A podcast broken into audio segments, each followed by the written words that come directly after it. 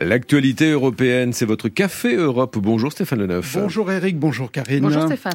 Vous nous le rappelez ce matin, il y aura des élections européennes dans un an. Et eh bien ce matin, vous vous penchez sur les partis politiques européens, des partis que vous qualifiez d'objets politiques mal identifiés. Effectivement, et je reprends là le titre d'une étude que deux chercheurs de l'Institut Jacques Delors viennent de publier. Les partis politiques qui siègent à Strasbourg sont en effet très peu connus du grand public.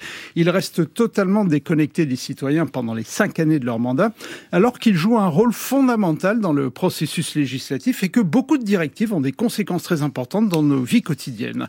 Plusieurs raisons à cela. Les élections européennes restent des scrutins nationaux. Les partis nationaux restent les acteurs principaux dans la composition des listes et dans la campagne électorale. Enfin, les enjeux peinent à mobiliser des électeurs car elles restent cantonnées à la sphère nationale. Alors malgré les efforts, donc, la visibilité des partis politiques européens reste faible au du scrutin.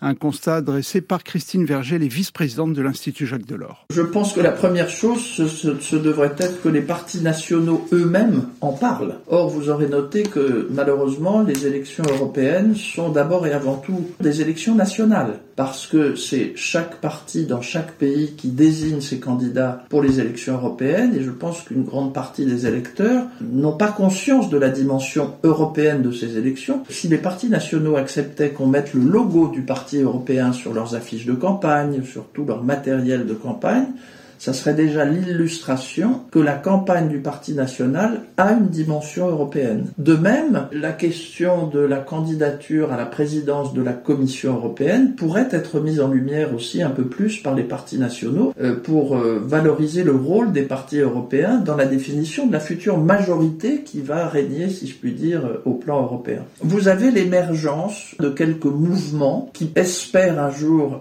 être reconnus comme partis européens mais qui ne le sont pas encore je prends l'exemple d'un mouvement qui s'appelle Volt, euh, qui est un mouvement politique qui essaye justement de mener des campagnes euh, transnationales, et ils ont obtenu un député au Parlement européen euh, qui siège actuellement d'ailleurs au, groupe des Verts. On peut imaginer que ce type de mouvement se développe à l'avenir et que ces partis, je dirais, transnationaux et pan-européens connaissent une évolution qui les rapproche des partis européens traditionnels. On rappelle les dates du scrutin du 6 au 9 juin 2024 pour élire 705 membres du Parlement européen.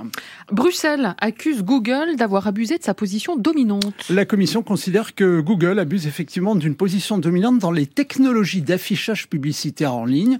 Bruxelles menace le groupe américain de devoir céder une partie de ses services. En clair, ça s'appelle un démantèlement, un démantèlement qui plane donc au-dessus de l'américain.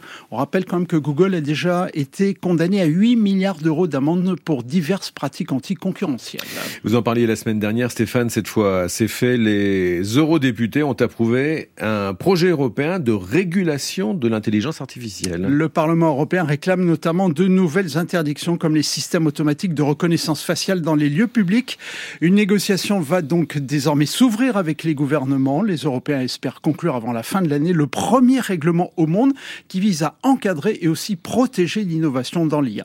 Dans l'agenda européen cette semaine, Stéphane, pour finir Mercredi à Londres, conférence internationale sur le financement de la reconstruction de l'Ukraine sous l'égide de la BIRD, la BIRD, la Banque européenne pour la reconstruction et le développement. Stéphane Leneuf.